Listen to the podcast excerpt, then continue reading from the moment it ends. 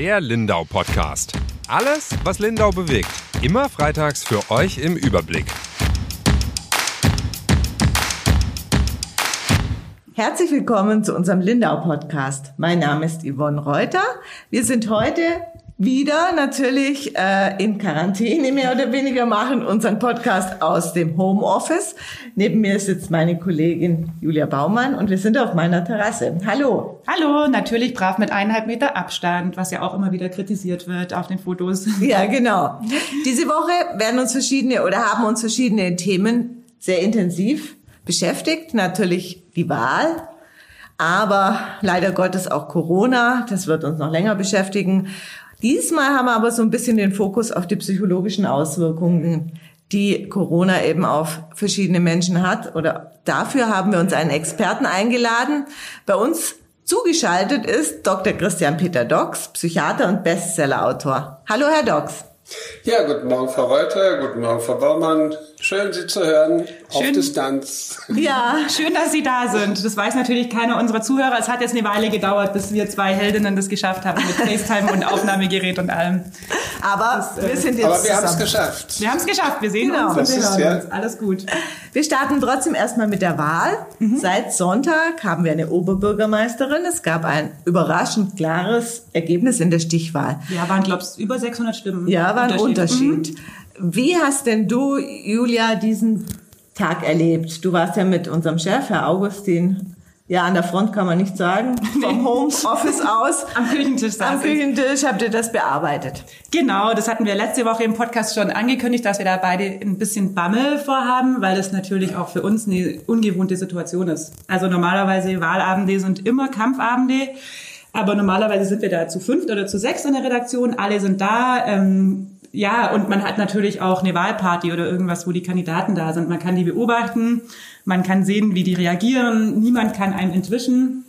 Also auch der Verlierer nicht. Das war jetzt im Vorfeld alles unklar, hat aber ganz gut geklappt. Also die beiden, äh, sowohl die Frau Alfons, die gewonnen hat, als auch der Herr Hotz, der die Wahl dann ja verloren hat, waren für uns erreichbar, waren auch für den Fotografen erreichbar. Und dann haben wir das ganz gut über die Bühne gebracht und hatten dann auch eine ganze Seite 1 voller Wahl. Wir hatten eine Notseite gebaut mit einer Meldung drauf, dass es leider nicht geklappt hat. Die Sicherheitshalber? Sicherheitshalber. Die konnten wir zum Glück dann ändern und hat alles gut geklappt. Genau. Ja, auf Frau Alfons werden schwere Aufgaben zukommen. Das ist ihr, glaube ich, bewusst. Ähm, ja, es war, wäre so schon ohne Corona-Zeiten schwierig, aber jetzt ähm, ist es natürlich eine besondere Herausforderung. Das ist eine besondere Herausforderung für sie. Das ist ihr, glaube ich, aber auch bewusst. Was jetzt noch unklar ist, ist, wann und wie die Amtsübergabe überhaupt vonstatten mhm. gehen wird, weil sie ist de facto erst Oberbürgermeisterin, wenn sie vereidigt ist. Ähm, genauso wie der neue Stadtrat. Und das ist jetzt noch gar nicht klar, wann das überhaupt passieren kann. Und so lange mhm. ist noch Herr Egger im Amt. Okay.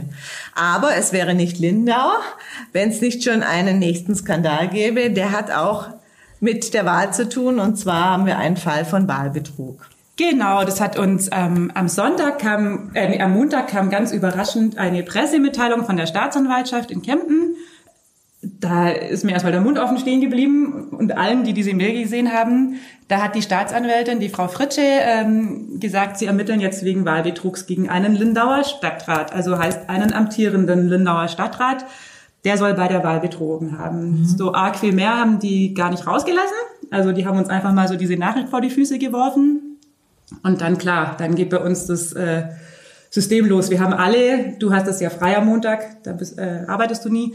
Aber alle anderen, die verfügbar waren, haben natürlich alle Quellen angezapft. Wir haben bei der Stadt angerufen, Staatsanwaltschaft nochmal genervt, die Kripo genervt, ähm, um eben rauszufinden, wer ist dieser Stadtrat und wie hat der betrogen. Mhm. Ja, und eigentlich, äh, was heißt nicht, eigentlich wir wissen mittlerweile, wer dieser Stadtrat ist. Mhm. Wir haben es aber nicht veröffentlicht. Warum? Ja, genau. Also wir haben dann an diesem Montag noch nicht, aber am nächsten Tag ähm, haben mir mehrere Quellen gesagt, wer dieser Stadtrat ist. Und wir hatten dann auch lang, auch mit Chefredaktion und auch mit der Rechtsabteilung diskutiert, ob wir das veröffentlichen, also seinen Namen veröffentlichen, weil immerhin ist er ja in einem gewählten öffentlichen Amt und hat äh, ein Stück weit natürlich auch sein Amt missbraucht und auch seine Wähler äh, hintergangen, die ihn gewählt haben wieder. Ähm, und sind dann aber zu dem äh, Schluss gekommen, dass wir seinen Namen erstmal nicht veröffentlichen, zumindest nicht in diesem frühen Stadium der Ermittlungen. Ich weiß auch ungefähr, wie sich dieser Betrug zugetragen hat oder ja, eigentlich relativ detailliert mittlerweile auch. Ähm, aber es ist eben jetzt Sache der Kripo und der Staatsanwaltschaft, da erstmal zu ermitteln und dann wird es wahrscheinlich oder eventuell irgendwann eine Anklage geben und dann, wenn es dann zum Gerichtsprozess kommt oder kurz vorher, werden wir irgendwann den Namen schreiben, weil es natürlich, das ist ein Lindauer, ähm, ja, das ist eine Person des öffentlichen Lebens, muss man so sehen, oder? Ja, aber natürlich auch eine Person, die eine Existenz hat und genau. die man einfach, wo man sich lange überlegt, ob man es leichtfertig ähm, ja, seinen Namen schreibt und das damit vielleicht auch in Gefahr bringt. Ich meine, der hat ja auch einen Job, der hat eine Familie. Ja. Genau, wir haben uns dagegen entschieden. Aber an alle, die uns auch so unterstellt haben, wir seien zu doof, da eins und eins zusammen zu erzählen, das stimmt nicht. Wir wissen es, aber wir haben uns ja aus Gründen dazu entschieden, das nicht zu mhm. veröffentlichen. Ja. Ja, wie gesagt, das zweite große Thema ist Corona. Da steigen die Fallzahlen nach wie vor sehr drastisch. Der Lindauer Landkreis ist ziemlich betroffen. Wir haben den zweiten Corona-Toten jetzt. Aber es gibt auch sehr viele andere Opfer, von denen jetzt noch nicht so die Rede ist, die aber ja so ein bisschen in Vergessenheit geraten sind, die aber ähm, wahrscheinlich äh, ja immer mehr zum Thema werden müssen, umso länger zumindest diese Beschränkungen äh, existieren. Und eine Maßnahme, die jetzt äh, viele Lindauer betrifft, ist, dass die Grenzen geschlossen wurden. Ja, und die hat drastische Auswirkungen. Teilweise geht dadurch ein Riss auch durch Beziehungen, ja. Genau, durch Beziehungen, auch durch ganze Familien. Äh, das hatten wir am Dienstag einen großen Text in der Zeitung. Da habe ich mit ganz, ganz vielen äh, Paaren gesprochen und es gibt ja in Lindauer Hunderte, also die in Bregenz einen Partner haben mhm. oder in St. Gallen. Ähm, und die den jetzt aber tatsächlich, ich habe auch bei der Bundespolizei nochmal nachgefragt und mir das alles durchgelesen, auch beim Auswärtigen Amt. Liebe, wenn man es mal ganz plakativ formulieren möchte, ist kein triftiger Grund, um die Grenze zu überschreiten. Herr Dox, jetzt kommen Sie ins Spiel. Sie meinen, für mich ist lieber ein Grund, die Grenze zu überschreiten. ja, auf jeden Fall. Aber wie ist es denn ähm, für Paare, wenn die sich jetzt auf unabsehbare Zeit nicht mehr sehen können? Also ich finde für Paare erstmal, wenn sie sich lange kennen, auch durchaus eine Chance. Und äh, man darf das nicht verwechseln. Die Menschen, die ja Partnerschaften haben, sind ja nicht einsam, sondern sie sind allein und sie sind vorübergehend allein. Und bei all den vielen Paaren, die ich beraten habe, ist es äh, oft immer so, dass ich denen auch verordne, mal eine Trennung zu machen, um sich wieder klar zu werden, wie, wie wichtig es ist, eine Beziehung zu haben, weil in der Alltagsroutine verliert sich ja oft dann das Schöne einer Beziehung und es kommen die schlechten Seiten nach vorne und äh, gerade so eine Trennung kann dann wieder bewusst machen, wie wichtig die Beziehung überhaupt ist und sie kann mir auch bewusst machen, kann ich überhaupt äh, ohne den anderen sein, was ja für uns Paartherapeuten so ein Grundsatz ist, ist, dass nur wenn jemand alleine leben kann, dann ist er auch beziehungsfähig. Mhm. Und äh, viele Paare sind aber eben aus aus der Familie heraus in die Partnerschaft, haben nie gelernt, allein zu leben. Und deswegen wäre das aus therapeutischer Sicht ist diese Grenzschließung gar nicht schlecht, weil wir uns wieder mal über den Wert der Beziehung klar werden können und weil wir uns auch wirklich wieder mal vielleicht besinnen können, dass wir auch etwas tun müssen für eine Beziehung, dass wir wieder anfangen zu werben, dass wir anfangen auch wieder mal zu sagen, vielleicht ich liebe dich, ich vermisse dich. Das sind ja also Dinge, die im Alltag sonst äh, nicht so gesagt werden. Also Trennung ist per se mal nichts Schlechtes, ist was Trauriges für viele jetzt, aber für einen Therapeuten mal gar nicht schlecht, wieder so einen Moment zu haben, wo man alleine lebt, mit sich selbst klarkommen muss und äh, ja auch den Wert der Partnerschaft wieder neu erleben kann. Ja, aber besteht eine Gefahr, dass die Partnerschaft daran zugrunde geht, dass die Paare auseinandergehen, wenn die dann eine Zeit lang getrennt sind, oder sehen Sie das nicht so? Vielleicht merken die auch, dass es ganz ja, toll ist. Ja, momentan ist die Gefahr ja. ja bisher ist ja geringer, weil wir durch Corona ja auch nicht fremd gehen können. Das stimmt, ja. Und äh, deswegen ist es so, dass beide ja wirklich, äh, auch wenn sie durch die Grenze getrennt sind, Zeit haben, für sich zu sein, wenig Zeit haben, sich abzulenken. Das ist ja das, was wir uns immer wünschen als Therapeuten, dass Menschen mal bei sich selber ankommen und dann nicht unterwegs sind und sich ständig ablenken. Also eine gute Gelegenheit, sich wieder mal mit sich selbst anzufreunden und natürlich dann auch mit der Partnerschaft anzufreunden. Das ist eine Krise als Chance, ist aber eigentlich keine Krise. Es ist wirklich etwas, was uns zunächst mal gut tut, auch wenn es traurig macht. Aber Traurigkeit ist ja auch für uns Psychiater kein schlechtes Gefühl. Traurigkeit ist ein sehr intensives Gefühl und nur wer unten kennt, kennt oben. Jetzt ist es ja aber so, dass es einfach nicht absehbar ist, wann die Grenzen wieder aufmachen, oder? Also zu mir hat eine ganz verzweifelte äh, Schweizerin, die auch recht pessimistisch war, die hat gesagt, sie rechnet damit, sie sieht ihren Mann bis Ende des Jahres nicht mehr. Da habe ich auch gesagt, also so weit würde ich nicht gehen. Ich würde da eher etappenweise denken. Aber dann ist es ja irgendwann schon lang, oder? Also ich meine, wenn ich einen Menschen dann mal fast ein Jahr nicht gesehen habe, kann ich dann, kann ich überhaupt dem nah bleiben? Und wenn ja, wie muss ich das denn anstellen? Was wären denn da Strategien? das wäre schon lang, wenn es ein Jahr wäre. Ja, aber ich glaube, da haben wir es auch wieder mit diesen unterschiedlichen Menschen zu tun. Wir haben die Pessimisten und die Optimisten. Und wir haben momentan eine ganze Menge Pessimisten, die einfach nur die Katastrophe sehen und denken, das wird niemals zu Ende sein. Äh, die Optimisten gehen davon aus, dass sie sagen, na ja, irgendwann ist das in ein paar Wochen vorbei. Und da wir alle nicht genau wissen, wie es weitergeht, würde ich mich mal auf die Seite der Optimisten schlagen und dann einfach sagen, äh, so lange wird es wohl schon nicht gehen und jahrelang schon gar nicht oder über ein Jahr schon gar nicht. Und dann muss man zuversichtlich sein. Wir brauchen eh mehr Zuversicht. Mhm.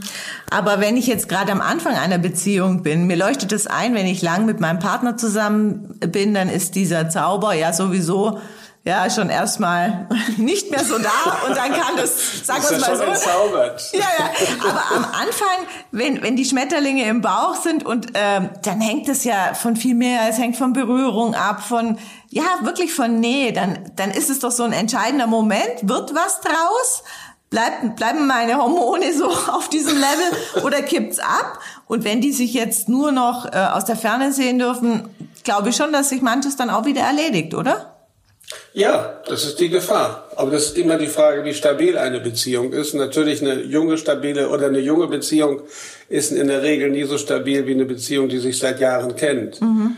Aber da das nicht zu ändern ist, und ich glaube, es wäre ganz gut, wenn wir lernen, das ist ja das, was wir Therapeuten uns wünschen, dass wenn wir die Umstände nicht ändern können, dann müssen wir unsere innere Wahrnehmung ändern, unsere innere Haltung ändern.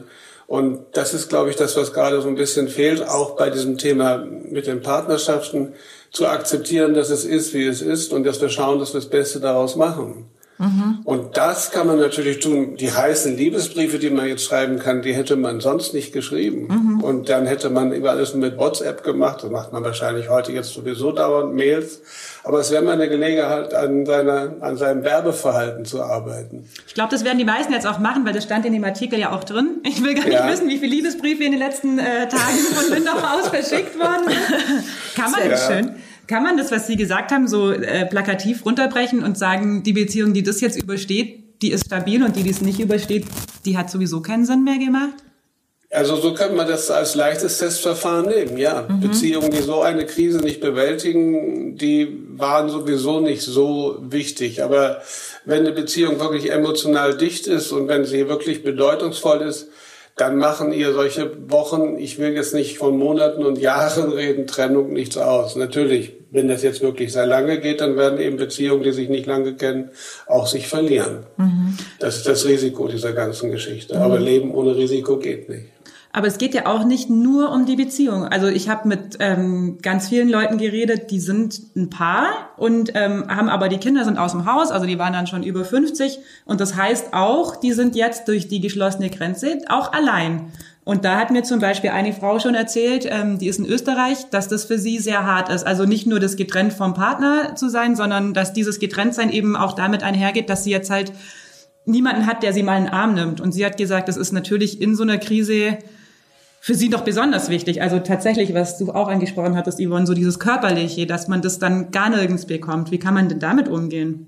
Also ähm, wir lernen etwas durch diese Krise, was wir uns als Therapeuten sowieso schon wünschen. Ich will nicht sagen, dass das positiv ist, aber es ist so ein, ein etwas Positives durch die Krise, nämlich, dass wir lernen, allein zu sein. Und dass wir auch lernen, und dadurch trainieren wir auch allein sein. Und viele von uns merken dann einfach, das Alleinsein auch gar keinen Schrecken hat. Sondern wir müssen halt so ähnlich, wenn Sie jetzt, wenn ich Ihnen sage, laufen Sie Marathon, sagen Sie, ich kann kein Marathon laufen, ich bin nicht trainiert. Wenn ich mhm. Ihnen jetzt genauso sage, leben Sie allein, dann sind Sie auch nicht trainiert.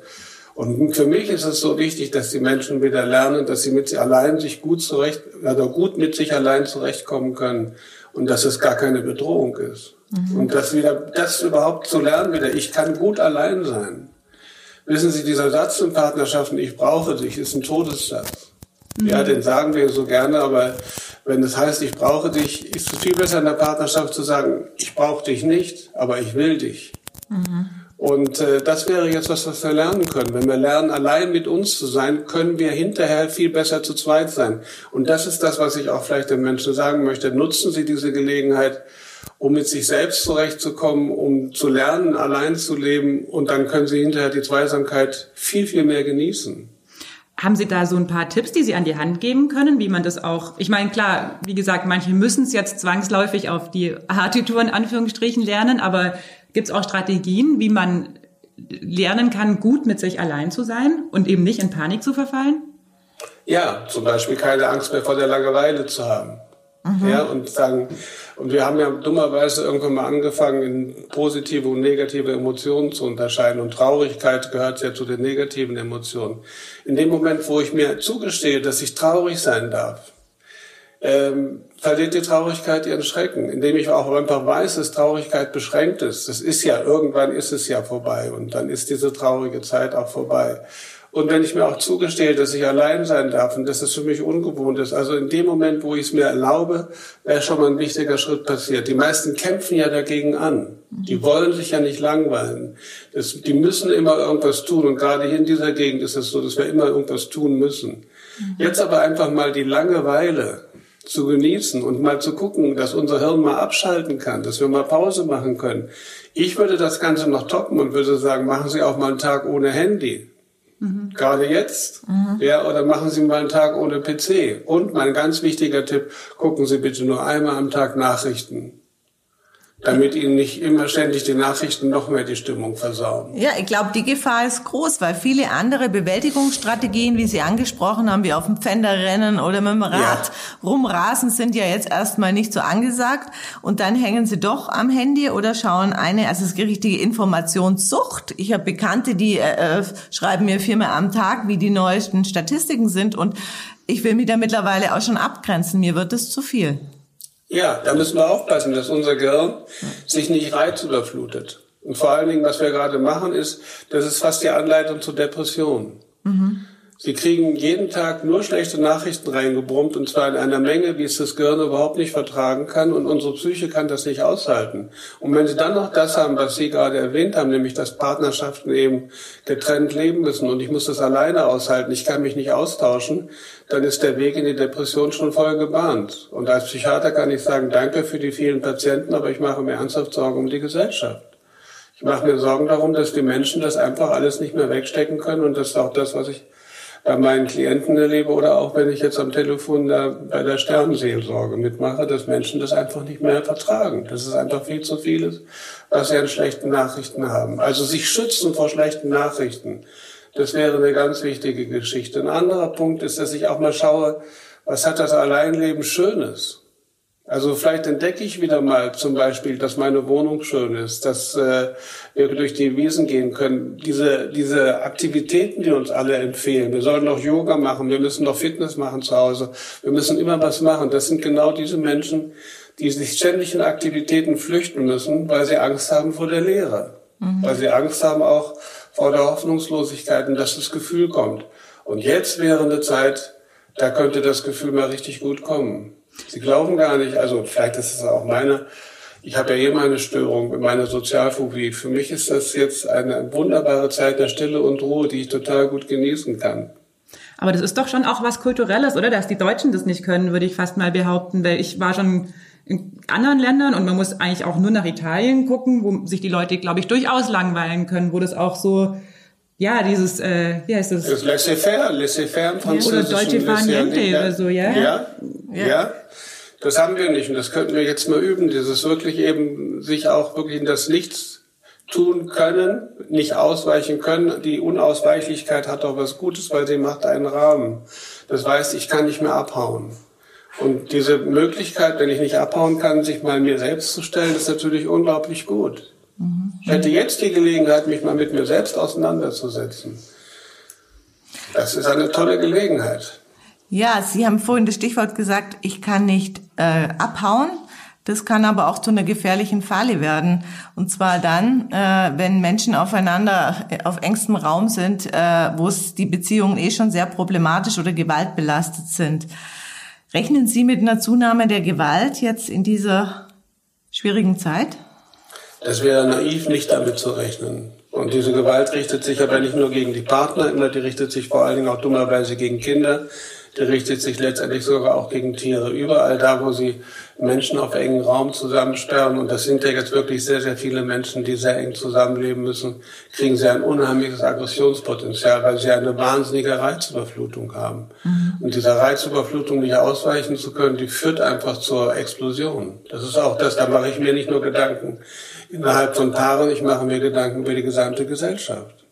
Dass ich nicht weiß, wie lange wir mit dieser Angstkaskade noch zurechtkommen, die wir haben und wir können nicht ausweichen und die Spannungen gehen die ganze Zeit nach innen und das führt natürlich zu einer irren Gewaltzunahme in Beziehung, aber es führt auch, wird auch zu einer Gewaltzunahme führen innerhalb der Gesellschaft. Wir erleben das jetzt im Kleinen ja schon, wie man uns mit einem großen Lächeln das Toilettenpapier klaut. Mhm. Mhm. Ja, oder mit vielen anderen Sachen, wo wir einfach erleben, dass man gar nicht mehr daran denkt, wie es dem anderen geht. Wir haben auf der einen Seite eine irre Solidargemeinschaft, die sich ich entwickelt sagen, hat. Ja, die gibt's ja, ja, aber es hat sich beides entwickelt und es gibt natürlich diese andere noch mehr. Aber wenn jetzt das noch länger geht und diese Existenzängste hochkommen, dann kennen wir das in der Psychiatrie, dass wir halt wissen, dass eine Angst die andere schlägt. Und nachher wird es irgendwann mal so sein, vielleicht in zwei, drei Wochen, dass jemand sagt, es ist mir völlig egal, von dem Virus krank zu werden, ich muss meine Existenz retten. Mhm. Und das wird immer weiter kommen. Also wir haben das Problem, dass diese ganzen Entscheidungen von Menschen getroffen werden, die in relativ guten Verhältnissen leben. Aber wir sehen nicht die Menschen, die in den Riesenwohnblocks um ihre ganze Existenz kämpfen. Und die haben natürlich auch dann ein hohes Aggressionspotenzial, weil sie nicht ausweichen können. Und das bedingt sich ja auch, oder? Also wenn ich jetzt durch äh, Corona vielleicht auf Kurzarbeit gesetzt bin oder meinen Job vielleicht sogar schon ganz verloren habe oder ja, Leute, die zum Beispiel in der Hotellerie arbeiten, die haben jetzt halt einfach frei. Die sitzen ja. dann eben alle zu Hause äh, mit Mutter, Papa, Kind in einer Wohnung haben ja. diesen ganzen Frust mitgebracht ähm, und hocken jetzt zusammen. Das sind ja dann quasi zwei Riesenparameter, die da zusammentreffen, die beide für sich schon Aggression mhm. auslösen und die jetzt aber aufeinander knallen. Naja, und Sie haben ja dann meistens auch Haushalte, wo Gewalt sowieso schon ein Thema ist. Mhm. Das entzündet sich dann nur noch weiter und das muss man auch sagen, wir werden sicher auch immer hinschauen können irgendwann mal, dann werden wir auch feststellen, dass wir wahrscheinlich auch eine deutliche Zunahme an Drogeneinnahmen haben werden, zumindest an Alkohol. Es gibt nicht wenige Klienten, die ich auch jetzt zumindest per Mail oder am Telefon erlebe, die sich regelrecht ihre Sorgen wegsaufen. Mhm, mh. Und äh, Alkohol und enger Raum und Spannung und keine Perspektive ist eine ganz schlechte Kombination die führt irgendwann zur Explosion. Ja, und zugleich kommt es doch auch so, dass die Korrektive, die fallen ja auch weg. Also die Kinder sind nicht mehr in der Schule, da ist keine Lehrerin, der vielleicht ein blaues Auge auffällt oder die Arbeitskollegen bei der Frau, äh, die irgendwas merken könnten. Das ist, macht die Situation ja besonders dramatisch. Ja, es wird weniger auffallen, aber die Dramatik entsteht vor allen Dingen dadurch, dass wir halt keinen Raum zum Ausweichen haben. Mhm. Und das muss man sagen, wäre jetzt die schlimmste Phase, wenn wir die noch erleben, dass wir nicht mehr raus dürfen, dann wird die Explosion immer näher kommen. Kann man denn irgendwas dagegen tun? Also, ich meine, die, was, was können die Opfer tun? Die können ja, die werden ja sowieso schon äh, äh besonders sensibel sein und genau jede Stimmungsschwankung des Aggressors wahrnehmen. Was können die tun? Wahrscheinlich nichts, oder? Also vielleicht nochmal zur Korrektur, es gibt auch Aggressorinnen. Ja, ja. aber die sind wahrscheinlich in der Minderheit. ja, die sind in der Minderheit. die Hirnforscher haben ja mal behauptet, dass die Frauen kein Aggressionszentrum haben, aber dass die Frauen die Eigenschaft haben, die Aggression an die Männer zu delegieren, indem sie halt die Männer so lange provozieren, bis sie gewalttätig werden weil man bei den, an der Hirnforschung kein Aggressionszentrum bei Frauen gefunden hat. Bei Männern hat man das gefunden übrigens. Und das ist direkt im Hirn neben dem Dominanzzentrum und dem Machtzentrum. Das ist auch ganz interessant. Und äh, dass man sich dann so lange reizt, bis halt die Explosion kommt. Also wir mhm. haben kein Korrektiv mehr, ist richtig. Wir haben auch nichts von außen, was da ist. Was wir aber immer noch haben, wir haben natürlich immer noch eine Polizei, wir haben immer noch die Möglichkeit, Anzeigen zu machen und wir haben sicher auch immer noch Frauenhäuser und Institutionen, die, glaube ich, soweit ich weiß, auch jetzt viel, viel mehr zu tun haben als vorher. Mhm, genau, das haben aber wir. die haben ja auch das Problem, dass sie keinen Platz haben. Genau, das war auch jetzt Also, unser Thema ja. diese Woche. Ähm, in Lindau ist es konkret jetzt noch nicht äh, so auffällig, aber alle rechnen natürlich damit. Also sowohl Polizei als auch die Hilfe für Frauen und Not, in Not, die sagen alle, das wird kommen. Jetzt äh, wäre meine Frage noch, ähm, ist da jetzt wirklich in Anführungsstrichen jeder in Gefahr oder ist eine Beziehung, die vorher schon gewalttätig war, jetzt halt, äh, explodiert es da mehr? Ist die jetzt noch gewalttätiger oder kann es tatsächlich auch in den ganz normalen, in Anführungsstrichen, Beziehungen, wo Gewalt bislang keine Rolle gespielt hat, ähm, eskalieren, um es mal so zu formulieren. Also es kann auch eskalieren, aber da haben wir ja so ein, muss man sagen, nach Bildungsschicht unterschiedliche Verhaltensweisen. Wir haben natürlich, das äh, muss man einfach sagen, in unter, unteren Bildungsschichten mehr Gewalt, weil da nicht das, das Wort sozusagen äh, die Waffe ist, sondern da ist mehr die Faust die Waffe, weil die Worte fehlen. Und umso höher sie kommen, desto mehr kommen sie in den verbalen Bereich. Aber Sie haben jetzt natürlich auch ganz viele Paare, die in, in den Bereichen sind, dass sie auch schon sehr gereizt sind. Und dann kann es schon passieren, dass auch in Paaren, wo früher keine Gewalt war, jetzt mal mit zumindest in kleinem Maße Gewalt ausbricht. Was wir schon sehen die ganze Zeit ist, ein, ein kräftiges Ansteigen der verbalen Gewalt. Ja, dass da halt immer die Menschen anfangen, sich gegenseitig wirklich zu vernichten. Und das ist das, was ich sehr nachdenklich sehe, weil wir müssen schauen, das ist mir als Psychiater ein großes Anliegen, dass wenn der Makrokosmos, also wenn die Welt in Unordnung ist, dann müssen wir immer gucken, dass wir unseren Mikrokosmos, unsere Familie in Ordnung kriegen. Das muss eine Ressource sein. Wir müssen gucken, und das ist mehr mein Aufruf, auch wenn wir so einen Podcast machen, dass die Menschen schauen, dass sie zusammenhalten innerhalb der Familie. Wir können draußen die Welt nicht verändern, aber wir können unsere Familie verändern. Und jetzt momentan sind die ganzen kleinen Streitigkeiten, die wir da so anstellen, alle gar nicht so wichtig. Es gibt viel größere Probleme und vielleicht begreifen wir das gerade mal. Das wäre die Chance der Besinnung, dass wir sehen, dass diese ganzen Kleinigkeiten, mit denen wir uns das Leben schwer machen, dass die eigentlich vor dem Hintergrund dessen, was in der Welt passiert, wirklich verschwimmen. Wie kann ich das denn schaffen? Also ich hab, äh, bin auch auf sehr kleinem Raum zu zweit und am Anfang war das tatsächlich bei uns so, dass äh, es, es sehr harmonisch war auch, weil eben draußen ist eh schon alles schlimm und wir haben wenigstens noch eine schöne Wohnung, genug zu essen und eigentlich Ja. ist ja alles gut. Und Aber Toilettenpapier auch? bitte? Genug Toilettenpapier? Ja, darüber haben wir uns eigentlich gar nie Gedanken gemacht. Aber, Aber ähm, ganz Deutschland macht sich Ja, Gedanken. ja ich, ich war lange in Indien, irgendwie da gibt's gar kein Ja. Toilettenpapier, deswegen kenne ich da alternative Wege. Aber ähm, man merkt dann schon trotzdem auch, je länger es geht, ähm, die Stimmung kippt, weil man auch gar nicht mehr rauskommt und auch so dieses wo man sich normalerweise ja viele Stunden am Tag nicht sieht, das gibt's jetzt einfach nicht mehr. Der andere ist immer da. Was wären denn da so Strategien, um da auch mal wieder durchzuatmen. Also ich merke das selber und du ja auch mit deinen Kindern, gell? Ihr seid ja auch jetzt äh, zu dritt die ganze Zeit. Normalerweise ist Julia beim Studieren, die Emma in der Schule. Jetzt sind halt permanent alle da und das ist natürlich auch schön. Aber ja, man braucht ja auch so einen Freiraum. Also das, was die Paare äh, an der Grenze jetzt äh, zu Genüge haben, mir persönlich fehlt das ehrlich gesagt. Ja, aber dann muss man wirklich ganz klar antworten auf diese Reizüberflutung, die Sie haben. Und die haben Sie ja, wenn Sie dicht aufeinander sind, nicht ausweichen können. Gibt es immer nur die gleiche radikale Antwort, nämlich Gegensteuern mit radikaler Reizarmut. Rausgehen, sich einen Platz suchen, wo kein Mensch ist, kein Handy mitnehmen und einfach nur mal in die Leere starren, damit das Hirn wirklich mal Ruhe hat. Sie müssen sich das vorstellen, das Hirn arbeitet 24 Stunden, das arbeitet auch die Nacht durch, das muss einfach abschalten können. Wenn Sie jetzt zu Hause sind, Sie haben immer irgendjemand, der redet und Sie haben immer irgendwelche Geräte, die Sie beschallen. Am liebsten machen die Leute gerne noch das Radio an dazu oder der Fernseher läuft die ganze Zeit.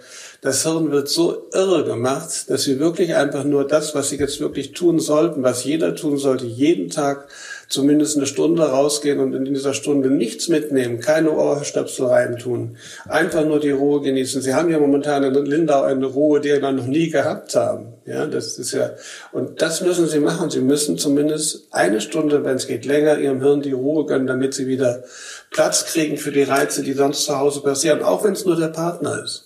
Was heißt nur? Ja, aber umso mehr es sind, desto schlimmer ist es, desto mehr Ruhe brauchst du. Umso mehr Reize du hast, desto mehr Reizarmut dagegen steuern. Ich mache das auch tatsächlich und muss sagen, ähm, immer wenn ich es mache, das sind dann auch echt die guten Tage, wenn ich mal nicht dazu komme. Das, also ich merke es brutal. Ich weiß nicht, wie es bei dir ist, ähm, aber ich bin dann echt auch aggro am Abend. Ja, also ich brauche auch schon so meine Auszeit, wobei dann äh, manchmal reicht mir schon eine halbe Stunde auf der Terrasse. Und, Ja, aber, ja, das ist ein Anfang. Ja. ja? Und die ja, Leute scheinen das man- ja auch zu spüren instinktiv, oder? Die Wälder sind so äh, gut besucht wie, glaube ich, seit Jahrzehnten nicht mehr in Deutschland. Also so ein bisschen weiß der Mensch ja offensichtlich auch, was ihm gut tut. Ja, aber Sie sehen dummerweise, das also geht mir zumindest so, wenn mir die Leute entgegenkommen, die haben alle fast Stöpsel in den Ohren, die hören wieder irgendwas oder also sie äh, können die Ruhe nicht ertragen, ja.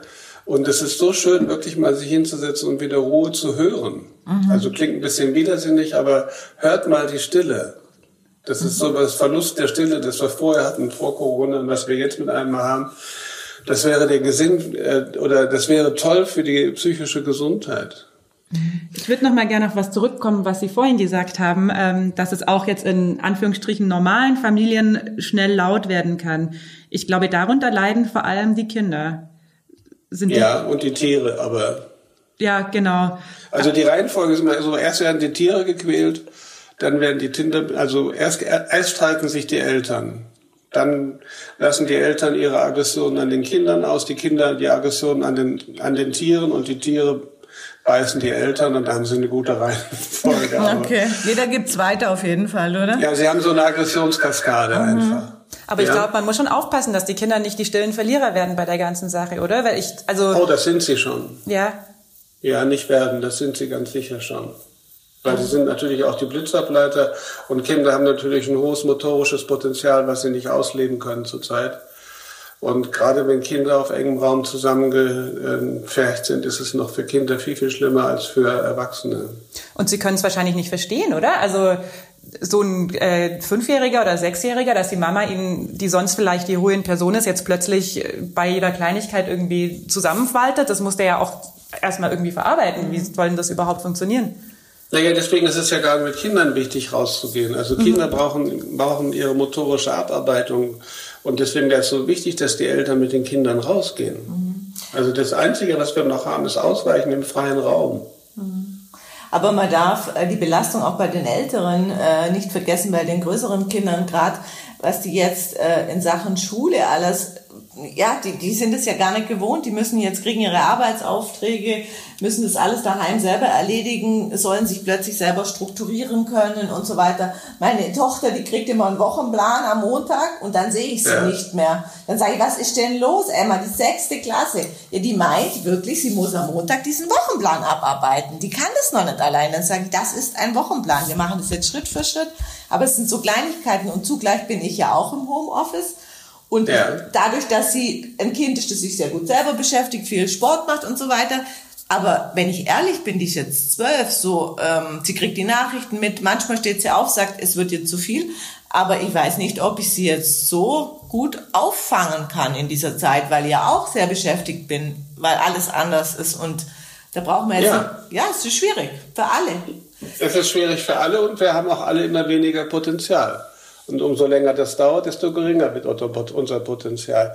Deswegen hätte ich noch so eine andere Bitte an Sie, wenn wir schon mal so offen darüber sprechen, dass wir halt einfach sagen, wie können wir unser Potenzial aufbauen?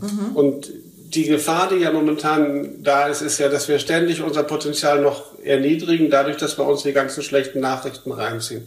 Ich sage immer, wenn wir Tagesschauen machen, macht den Angstmacher an. Ja? Also weil das alle, jede Nachricht, die Sie hören, er, erweitert noch meine Angst. Und das, was wir, wir alle sind jetzt in der Situation, dass wir die nächsten Wochen oder Monate so verbringen müssen. Wir können jetzt entscheiden, ob wir diese Wochen einfach so verbringen, dass wir sie voller Angst verbringen oder voller Zuversicht und voller Optimismus. Und was mir fehlt von der Politik und von den Wissenschaftlern auch, die sind natürlich nicht dafür da, die Virologen sind ja keine Stimmungsmacher. Ähm, was wir brauchen, ist so ein bisschen Animation zur guten Stimmung und zur Zuversicht und Hoffnung. Mein Aufruf wäre, lasst uns diese Zeit, die wir jetzt zusammen verbringen, mit der Hoffnung verbringen, dass das alles gut wird. Wir wissen so wenig darüber, es kann schlecht oder gut werden. Das Dumme ist nur, wir Menschen neigen dazu, uns immer Katastrophen auszumalen. Wenn wir an die Zukunft denken, dann denken wir immer was Schlechtes. Und wir malen uns immer aus, wie es Schlechtes wird. Und lasst uns jetzt einfach mal, dass wir mal einen Aufruf ausmalen, wie gut es werden kann. Dass es vielleicht sogar bald vorbei ist. Und wenn es vorbei ist, dass es dann auch gut gegangen ist. Und dass es vielleicht an Deutschland gut vorbeigeht. Und wenn es an Deutschland nicht gut vorbeigeht, dann gehe ich wieder in meinen Mikrokosmos und sage, ja, aber meine Familie wird es wenigstens nicht treffen. Also lass uns, ich brauche diese Zuversicht, ich brauche diese Hoffnung, ich brauche, ich muss aufhören damit, dass wir uns jeden Tag auch noch dadurch zerstören, dass wir uns nur noch mit schlechten Nachrichten und mit Katastrophenfantasien. Wir wissen, Angstpatienten leben davon, dass sie eine unglaubliche Fantasie haben. Mhm. Aber die Fantasie ist immer katastrophal. Hören Sie sich doch mal auch unsere Virologen an, ganz egal, die Fantasien sind immer katastrophal, obwohl wir so wenig wissen. Wir könnten doch auch sagen, wir wissen so wenig, das kann auch gut gehen. Ja? Das ist bei uns tatsächlich auch ein ja. großes Thema, weil es hört sich jetzt ja auch so ein bisschen äh, nach Medienkritik bei Ihnen an, ganz sicher auch zu Recht. Ähm, ja. Wir machen uns da ganz viel Gedanken schon seit äh, eigentlich seit Anfang äh, der Corona-Pandemie. Klar, da hatten wir vorhin auch schon drüber gesprochen. Am Anfang gab es ja auch relativ viele positive Nachrichten durch diese ganze Solidarität, die entstanden ist. Da gibt's ja auch in Lindau ja. eine riesige Hilfegruppe, die machen das echt toll und da gibt's, sind auch echt schöne Geschichten entstanden. Aber auch jetzt, da haben wir uns viel überlegt. Also wir haben jetzt äh, online eine Rubrik, die heißt Lichtblicke. Ja, die ist toll. Ja, wo die wir auch, ja, da ist immer ganz viel aus Lindau drin. Großartig. ja. Die wir beste schicken, Medizin, ja. Ja, wir schicken Gut. da fleißig hin. Und das ist natürlich was, wo wir uns auch mit auseinandersetzen, weil wir es an unseren Lesern merken, wir merken es an Protagonisten, mit denen wir reden, wir merken es aber auch an uns selber. Also ich kann es an manchen Tagen auch einfach nicht mehr hören. Und am Anfang war es relativ schlimm, weil da hat man natürlich noch die Ticker gehabt und wir arbeiten ja damit. Also ja, ein Stück weit müssen wir es ja auch irgendwie ja, mitbekommen. Ja. Ähm, aber äh, da versuchen wir uns schon drauf zu fokussieren, da auch mal eben so ein paar Lichtblicke zu finden, die auch explizit nichts mit Corona zu tun haben. Das ist so ein bisschen bei uns die Ansage. Also die beste Nachricht letzte Woche war, dass wieder ein Storchenlindau äh, sich angesiedelt hat. Und ähm, ja, und jetzt wird's noch getoppt. Jetzt wird noch eine getoppt. Partnerin gefunden.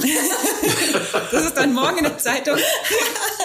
und auch ein Lichtblick. Aber tatsächlich, so witzig sich das anhört, das ist ja auch für uns wichtig. Also ich schreibe auch nicht gern den lieben langen Tag über äh, Drama und Katastrophen. Ja.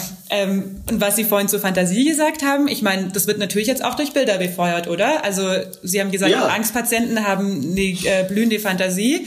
Man muss ja gerade gar nicht so viel Fantasie haben. Also für mich äh, fühlt mhm. sich's an wie im Science-Fiction-Film manchmal. Dann sieht man Bilder von vermummten äh, Hilfskräften mit äh, Ganzkörperanzug, mit Oder Mundschuss. die Särge von Bergamo. Ja. Die Särge, ja. es gibt aber auch hier in Friedrichshafen jetzt schon in der Sporthalle haben sie ein ganzes Lazarett aufgebaut. Ich meine, das ist da braucht ja, aber, aber das ist doch das, was mich ärgert, weil es halt das ist, was wir Psycho was man in der Psychologie selektive Wahrnehmung nennen. Mhm. Wir nehmen jetzt nur noch die Katastrophen wahr, wir nehmen nur noch die schlimmen Dinge wahr. Sie berichten halt auch in ihrer Zeitung leider nicht über die Menschen, die jetzt wirklich schwer krank waren und gesund geworden mhm. sind und wo wir halt tolle, ich könnte ihnen schöne Bilder oder man könnte schöne Bilder machen ohne Särge und wo Menschen wirklich auch gut weggekommen sind und sowas. Diese ganzen Nachrichten kommen ja nicht. Gibt schon auch. Also wir haben schon auch immer Geschichten von Genesenen und so drin, aber natürlich, die, ja, sind, die anderen Rande. überwiegen immer. Ja, ja. ja. ja. ja. und, und wie viele, an wie vielen das gut vorübergeht und das am, so an den Nebensatz sagen die Virologen, naja, übrigens bei 80 Prozent hat es gar keine Symptome und so weiter und dann dann schaut man sich wieder an. Aber das ist ja unsere Eigenschaft, was wir im Leben immer gern machen. Wir fokussieren ja ausgesprochen gern auf Defizite. Mhm. Ja, wir haben es einfach nicht gelernt, hinzuschauen, wo es gut ist. Und das wäre jetzt gerade in so einer Krise. Wir können diese Krise nur mit Hoffnung und Zuversicht überstehen. Mhm. Wir kriegen, können die nicht überstehen, wenn wir immer nur Virologen haben, die uns sagen, wie schrecklich alles wird. Und selbst wenn wir uns dabei ein bisschen belügen, dann wäre es auch in Ordnung. Verdrängen ist erlaubt. Mhm. Wir müssen das auch mal verdrängen können, sonst, sonst haben wir die Kraft nicht. Wir müssen uns unter fragen, wo nehmen wir die Kraft Ja, dass wir alle sagen, hinterher wird es noch anders. Hinterher kann es nicht anders sein, wenn wir alle nur noch dann ausgebrannt sind, weil wir uns mit Katastrophennachrichten kaputt gemacht haben. Genau, Und stellt sagen, euch mal ja. vor, es geht gut. Mhm. Das kann ja auch sein. Ja. Ja, also bei all der Faktenlage könnte es auch sein, es geht einfach zumindest in Deutschland gut. Ja, also ich denke ja, mir ganz oft, es bringt ja auch, also es bringt, bin, es bringt mir überhaupt ja gar nichts, wenn ich mich jetzt äh, mit den allen möglichen Katastrophenszenarien beschäftige. Aber es ist schon immer wieder, also wenn dann so viele Nachrichten auf einen einprasseln, ist es schon auch immer, muss man ein Stück zurücktreten und das reflektieren. Und dann ist es für mich auch ein kleiner Kraftakt, mir zu sagen, dann muss ich auch wirklich raus und dann sehe ich, dass die Vögel alle noch da sind und dass der Bodensee noch da ist und dass die Sonne noch scheint. Ähm, mir zu Ja. sagen, dass ja eigentlich noch alles gut ist. Und das ist bei mir auch noch alles gut. Also wenn man von Mikrokosmos redet, in meiner Familie hat noch niemand Corona, es geht noch allen gut, es sind Ja. alle gesund. Klar, man vermisst sich, also man vermisst ja auch äh, seine Familie und Nichten, Neffen, Mama, Papa. Aber grundsätzlich ist noch alles gut. Aber ich finde das manchmal schon anstrengend. Ja, aber wenn Sie sagen, es ist noch alles gut, dann sagen Ihnen Leute gleich, ja, jetzt noch, aber Ja. es kommt. Ja? Und das kennen wir ja. Das ke- kennen wir von allen Nachrichten, nicht nur bei Corona. Ich habe das Glück, dass ich einige Freunde habe, die alle ja irgendwo in, also in den Krankenhäusern arbeiten und Chefärzte sind und so. Und die sagen auch alle, ja, jetzt ist alles noch gut, aber die Welle kommt, die Welle kommt. Aber keiner weiß, ob sie kommt. Und solange sie nicht da ist, kann ich doch den Moment noch genießen.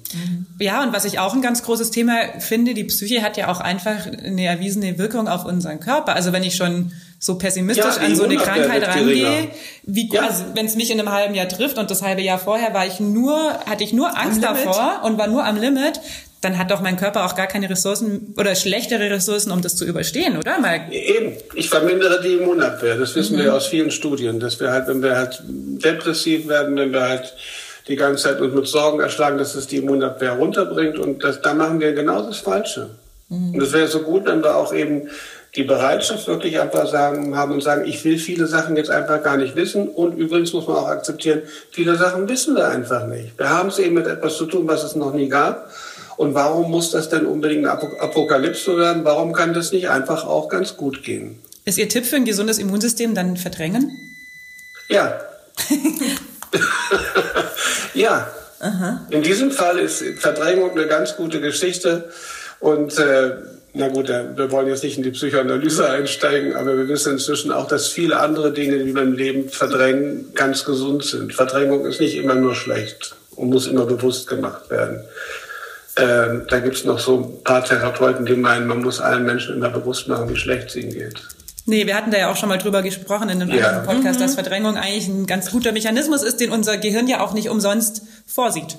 Muss Nein, auch aber jetzt auch, jetzt müssen Sie denken, wir haben den Mantelkern, den ihr alle kennt, der wird jetzt die ganze Zeit getriggert, ja. Der ist ja zuständig für Furcht und Angst. Der kriegt jetzt ein, jeden Tag, alle Viertelstunde eine neue, neue ähm, Auslösung und dann ist er irgendwann bedient. Der kann nicht mehr. Und dann haben Sie das, was am Hirn passiert, nämlich das Hirn, der sogenannte Hippocampus heißt, der, der schaltet einfach die, die Verbindungen ab und schaut, dass sie das nicht mehr so emotional trifft. Und wir müssen aufpassen, dass wir dann, das Hirn schützt sich dann nur dadurch, dass es halt entweder in die Aggressivität geht oder völlig abschaltet.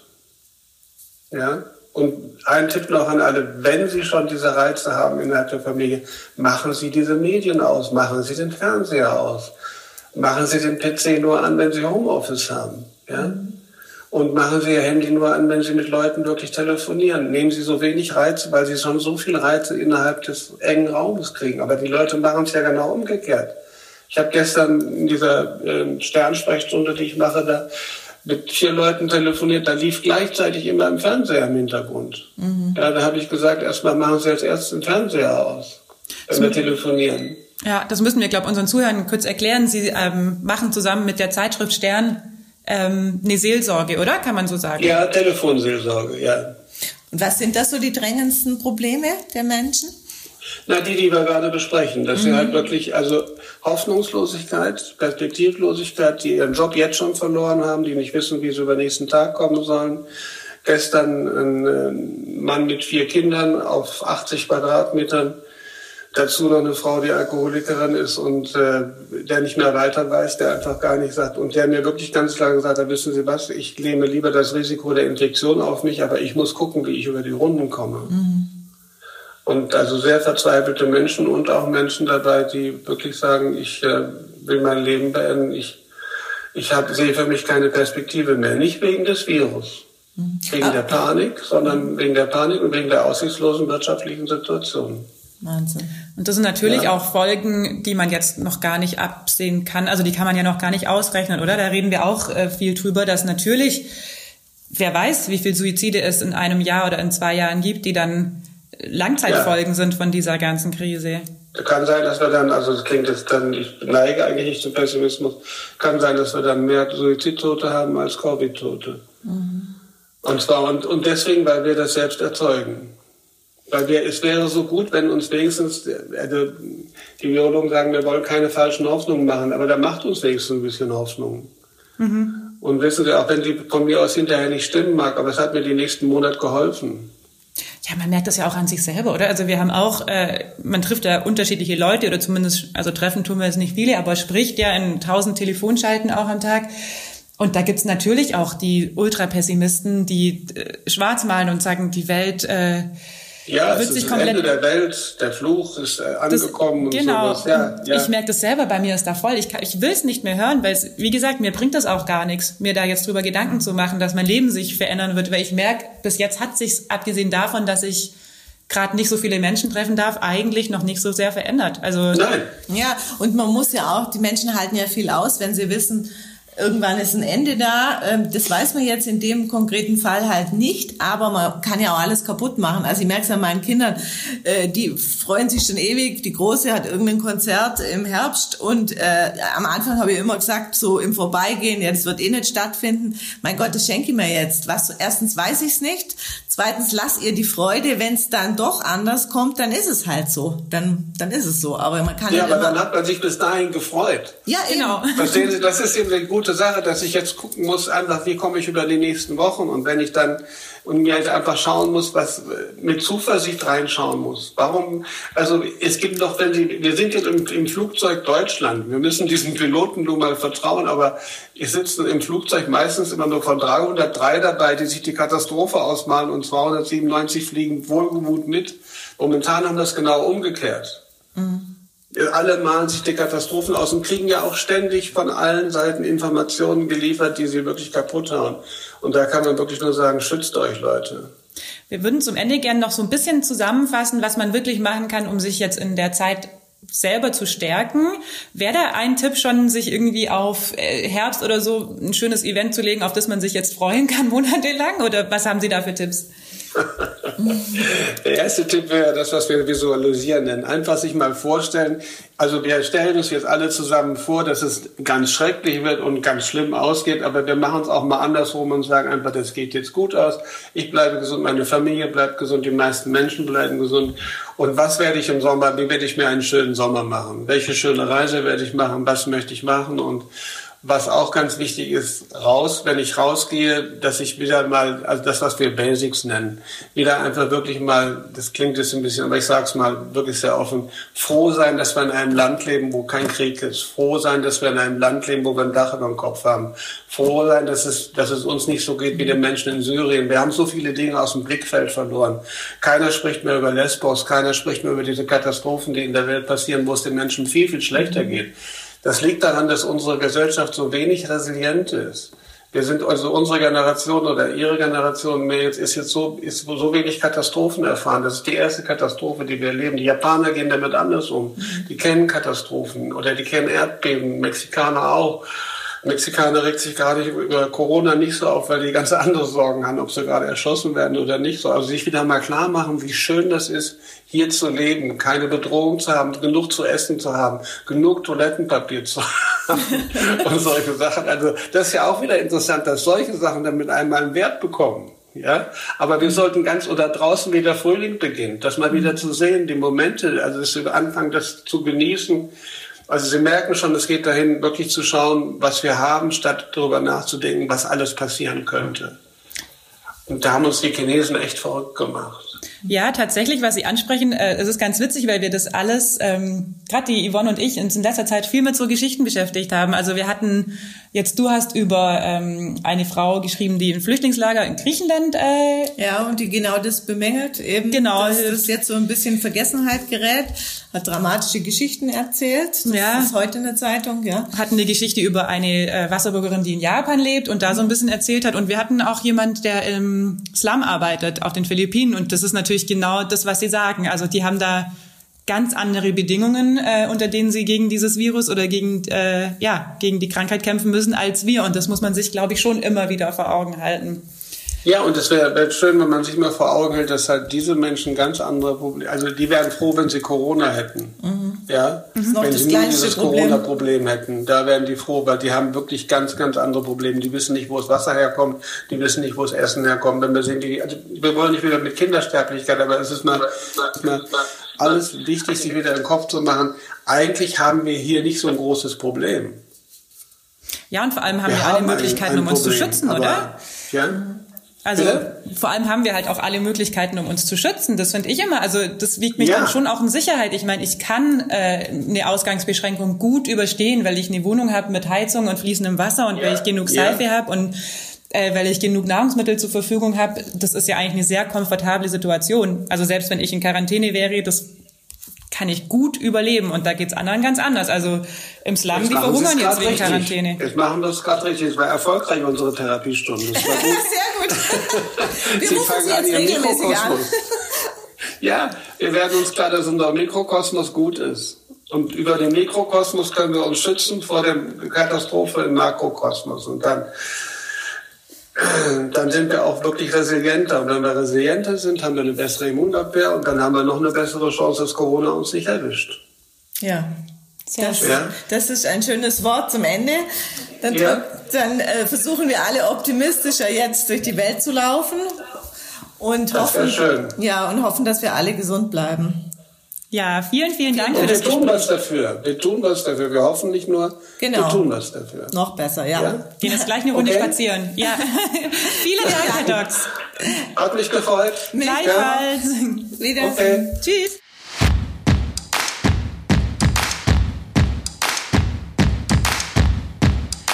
Der Lindau Podcast. Alles, was Lindau bewegt. Immer freitags für euch im Überblick.